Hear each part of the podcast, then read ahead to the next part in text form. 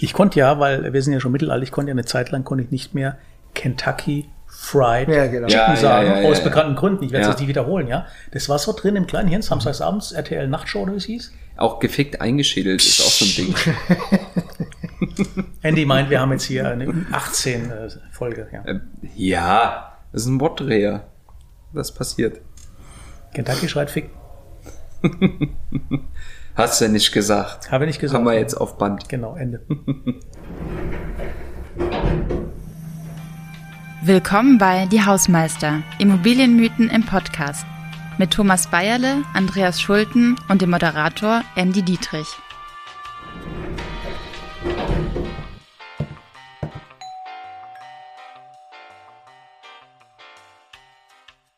So, lieber Hausmeister, schön, dass ihr da seid, denn ich habe eine steile These mitgebracht. Heute ist sie auch besonders steil, weil wir äh, über eine Kundengruppe sprechen wollen, die wirklich sehr ausschlaggebend für uns ist. Der Mythos lautet, die Immobilienwirtschaft ist mieterfeindlich. Wir alle kennen den Deutschen Mieterbund, den wir sehr schätzen.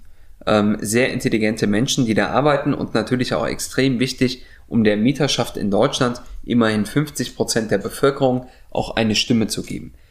Aber wenn man dem Mieterbund so zuhört, kriegt man immer das Gefühl, wir als Immobilienwirtschaft sind der natürliche Feind des Mieters. Oder der Mieterin. Boah, das ist jetzt wirklich so eine Welt, also so eine grundsätzliche Frage. Ne? Also ich glaube, Andreas Mattner würde erstmal sagen, seht her, wir sind es, die euch überhaupt den Raum, den Wohnraum zur Verfügung stellen. Man sollte uns eigentlich ähm, freundlicher entgegentreten. Ne? Das ist die, Gegen, ist die Gegenstimme. Wie großzügig von uns. ja, genau. Ja, da lacht ihr. Aber ja, komm.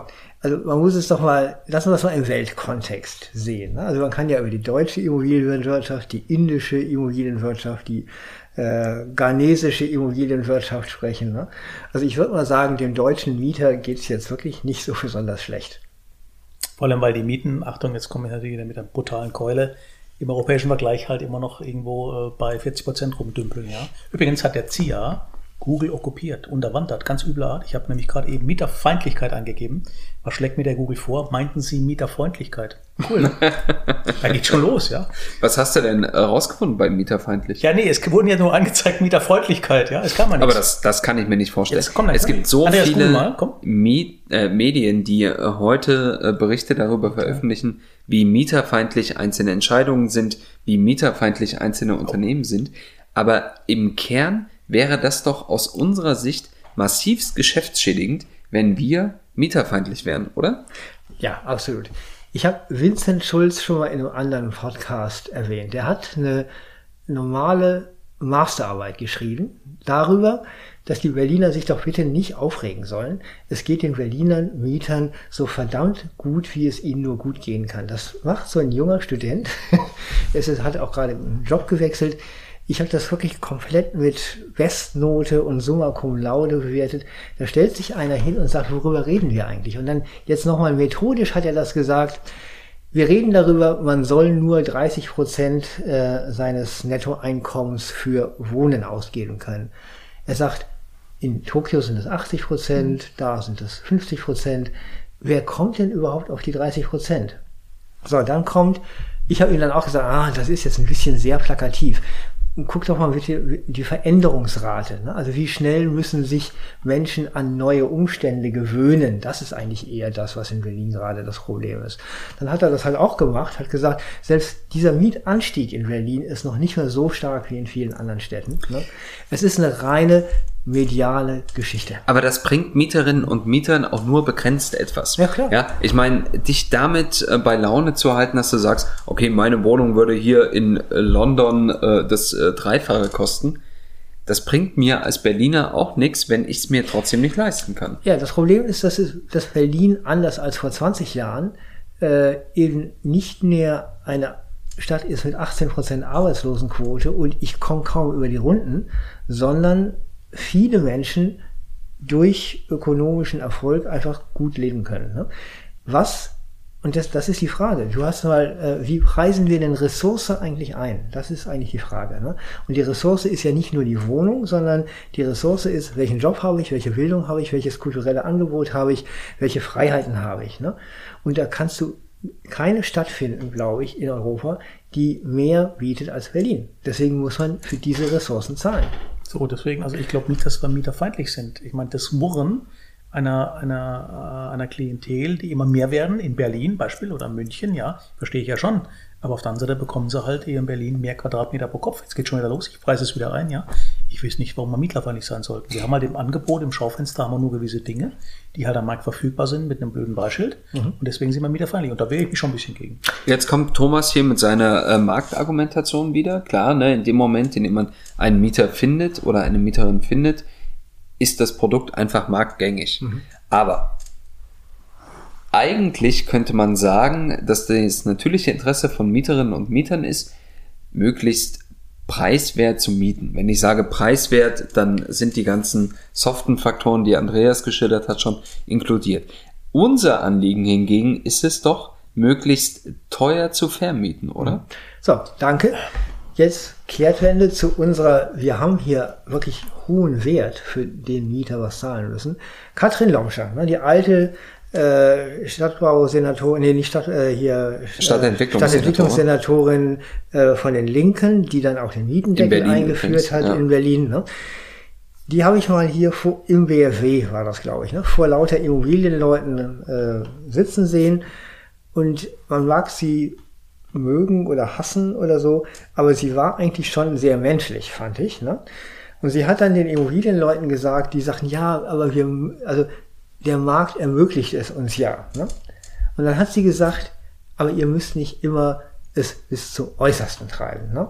Ihr sollt davon gut leben können, aber treibt es nicht zum Äußersten. Und das fand ich tatsächlich auch gute Worte. Das ne? unterstelle ich für 80 Prozent der Marktbeteiligten, aber garantiert. Ganz klar. Garantiert. Das ist genau die Situation nochmal. Ich bleibe dabei. Die Mehrzahl der Vermieter ist äh, happy, wenn die lange drin bleiben. Ich habe mit denen keinen Ärger. Und jetzt sind wir beim nächsten Punkt. Das sieht eigentlich ein kaum ein deutscher Mieter. Red mal in Italien, in Frankreich und in Irland, wo ich es ein bisschen genauer weiß, und in Schweden.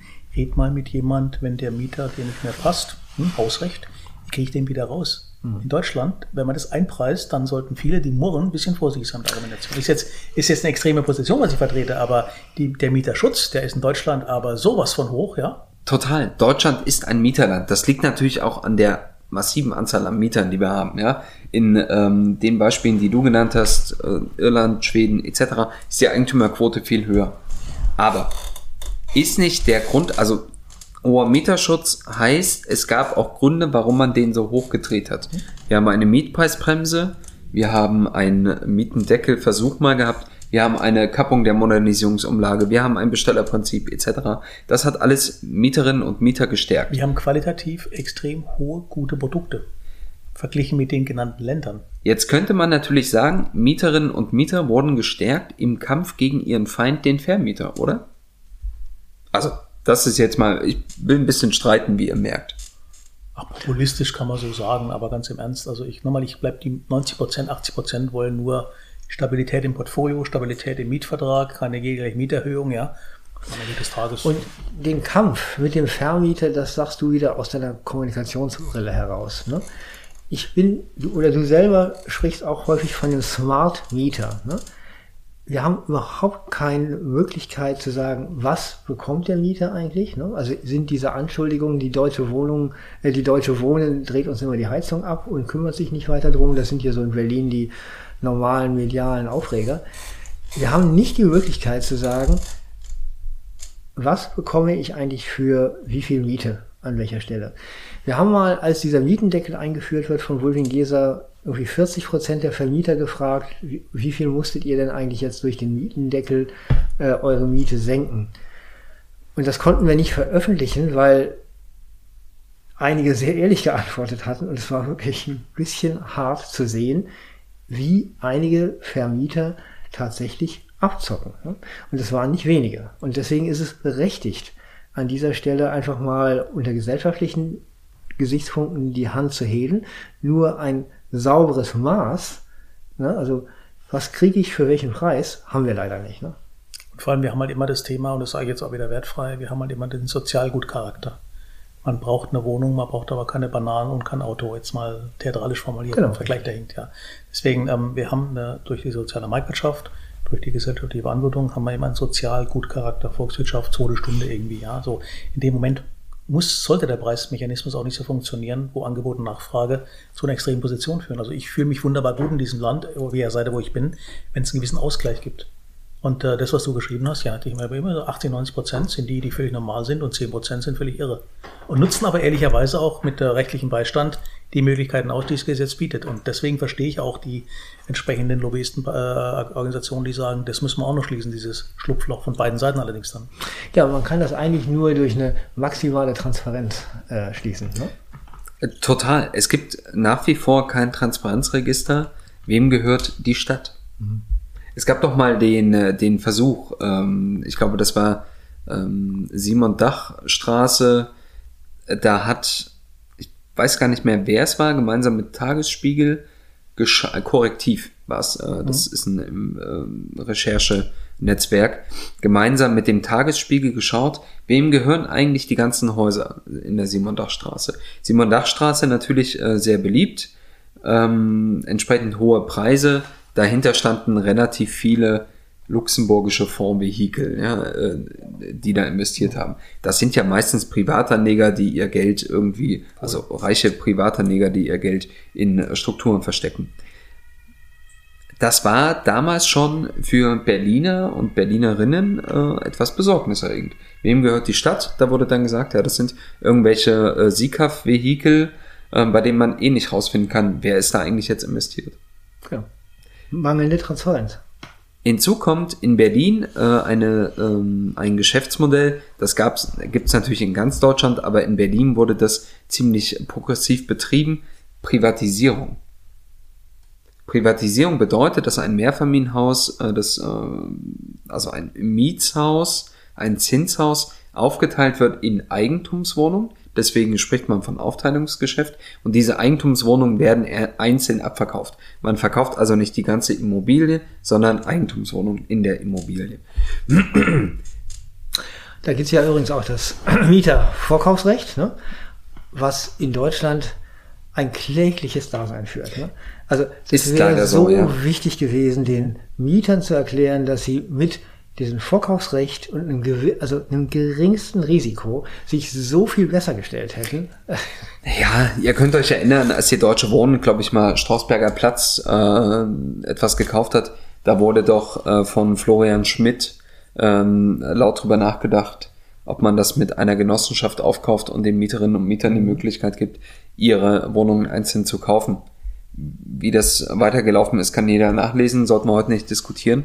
Aber es gibt diverse Unternehmen im Bereich der Privatisierung und Aufteilung, die ein seriöses Geschäft betreiben. Klar. Ja, und es ist tatsächlich so, ähm, als Mieter, wenn du deine eigene Wohnung als Mieter kaufst, dann hast du im Prinzip das am besten geprüfte Investment, weil du einfach schon darin wohnst und dir das vorstellen kannst. Aber es gibt auch durchaus zahlreiche Marktakteure, ziemlich opportunistisch unterwegs, die eher darauf setzen, zu entmieten, also die Mieterinnen und Mieter vor die Tür zu setzen, weil eine leere Wohnung einen viel höheren Kaufpreis erzielt als eine vermietete Wohnung. Und das ist doch mieterfeindlich, oder nicht? Ja, klar. Das ist aber, ne, ich finde deine Worte, Thomas, ein bisschen übertrieben. 80 Prozent sind weiße Schafe, 20 Prozent sind schwarze Schafe. Aber klar, man regt sich halt andauernd über solche Exzesse, wo es halt dumm gelaufen ist, auf. Es- Also mir fallen leider einige Beispiele ein Darf ich noch in der Immobilienwirtschaft. Bitte. Nochmal, wir werden jetzt den qualifizierten Mietspiegel bekommen, wann auch immer die Folge ausgestrahlt wird. Dank Du der hast- GIF, dank der GIF. Dank der übrigens. GIF, ja. Oh, Eigenwerbung, Ende. Aber du hast ja selber gesagt, Transparenzregister, ja. So, wir denken immer, wem gehört das Ding. Aber wer bezahlt da drin was? Und in dem Moment wird ja was Interessantes passieren. Vor dem Hintergrund habe ich eine höhere Transparenz als vorher. Wer in diesen heiligen Hallen ist der Meinung, es wird günstiger dadurch? Eh, niemand.